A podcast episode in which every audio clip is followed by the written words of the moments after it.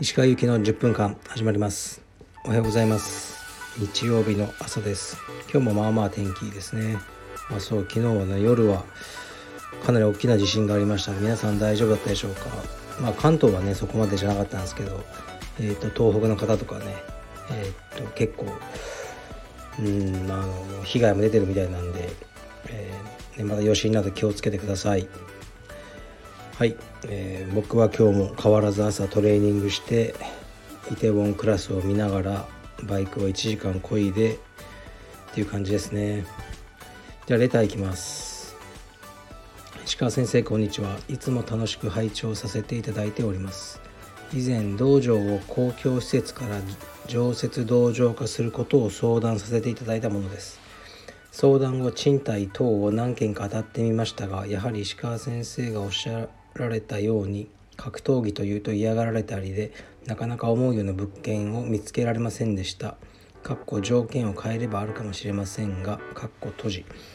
そして現在地方済みなのを良いことにこの際自宅兼道場を建てようと考えて建築会社に相談に行っていますただ自宅兼となると土地の広さやその他の制約も出てきます。そこでお聞きしたいのですが先生が考える充実をするにあたって必要最低限と思われるマットスペースの広さはどの程度でしょうか？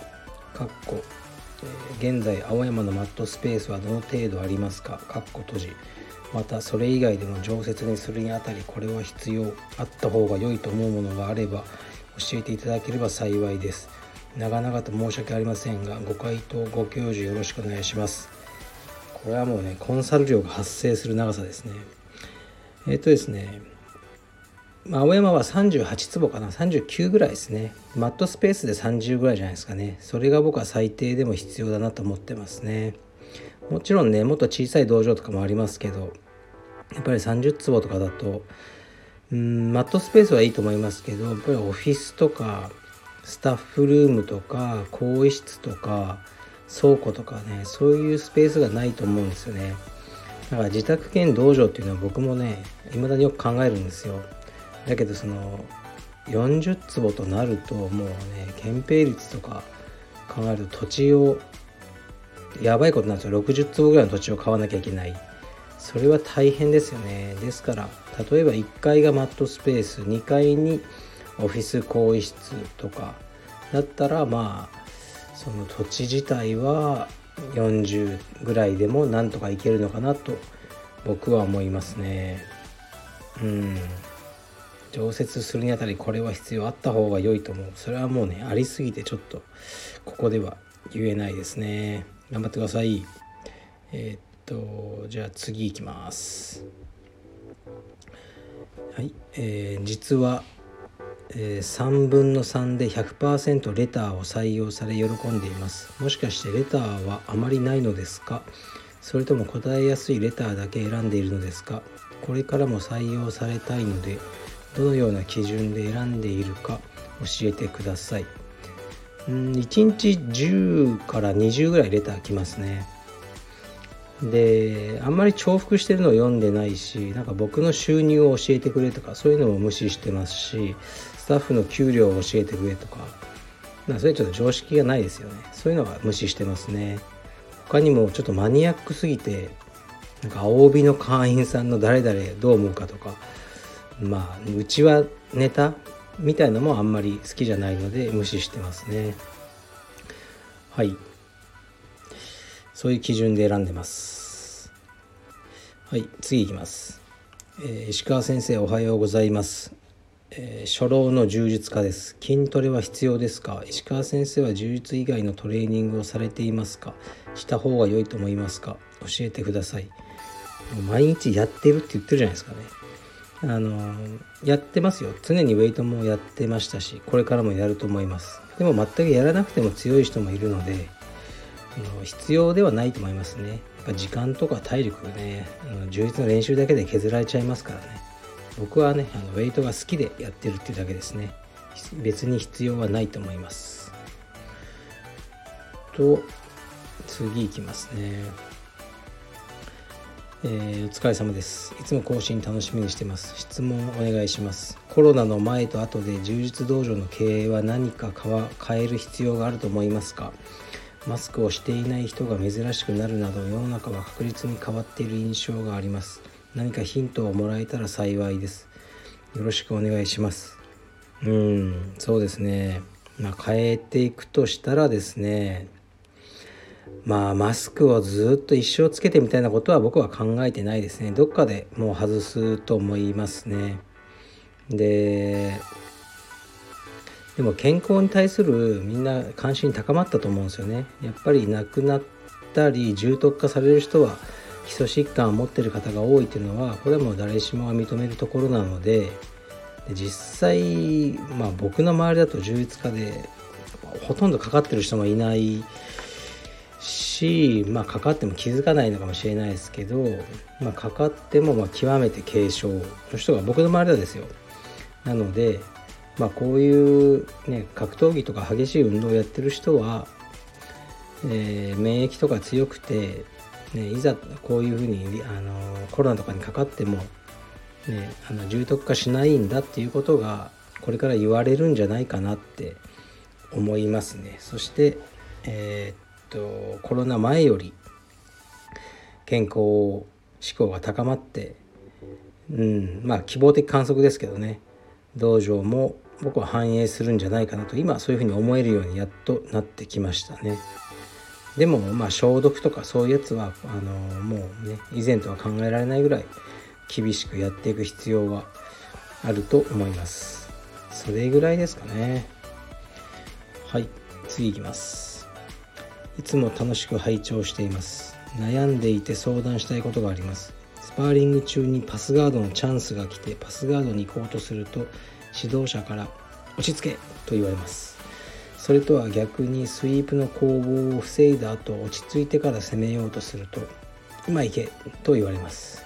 青帯なので指導者に従うべきですか？それともパスガードのチャンスと思ったら指導者を無視して挑むべきですか？うん。とりあえず自分が好きなようにやってみたらいいんじゃないですか。それでやってみてやっぱうまくいかないようだったら先生の言うことを聞いてみるとかでいいんじゃないですかね。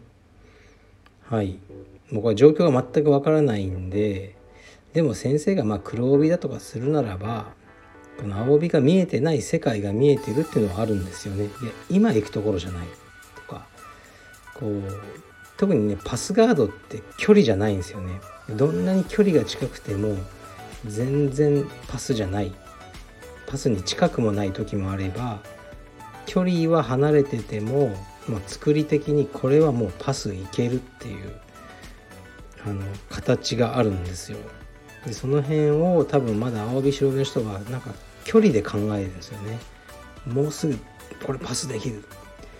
でもやっぱり黒帯とかはそこじゃないのであの思ってるところが違うっていうのはあると思いますですからまあ一回聞いてみるのもいいと思いますねでそのなんでお前言われた通りにしないんだとか怒る先生はそんなにいないと思うのでとりあえず自分が好きなようにやってあのー、ねダメだったら聞いてみたらいいんじゃないですかでもそうやってスパーリングのたびにこう言ってくれる先生それいい先生だと思いますよはい次いきますちょっと待ってくださいね。うん、ちょっと長くなりそうだけども、まあ行くか。えー、っと、鹿先生、いつも電車の中で拝聴しています。今、小さなベンチャー企業で役員をしているのですが、社外取締役で出資もしている帽子、かっこおそらく日本人の多くが知っている人、かっこ閉じがいて、世間の評判と違っていい加減で会社を良くするために頑張ってるのにもう飽きたんで簡単にもう生産したらとか他の出資者に言ったり辞めた女性社長と肉体関係にあった噂もあり辟易しています。周りの人もビッグネームなんで萎縮している萎縮しているのですが石川さんだったらどう行動しますか？長文失礼しました。うーん。なんかもう僕に聞いてもしょうがないと思いますけどまあこの方は会社好きなんでしょうね。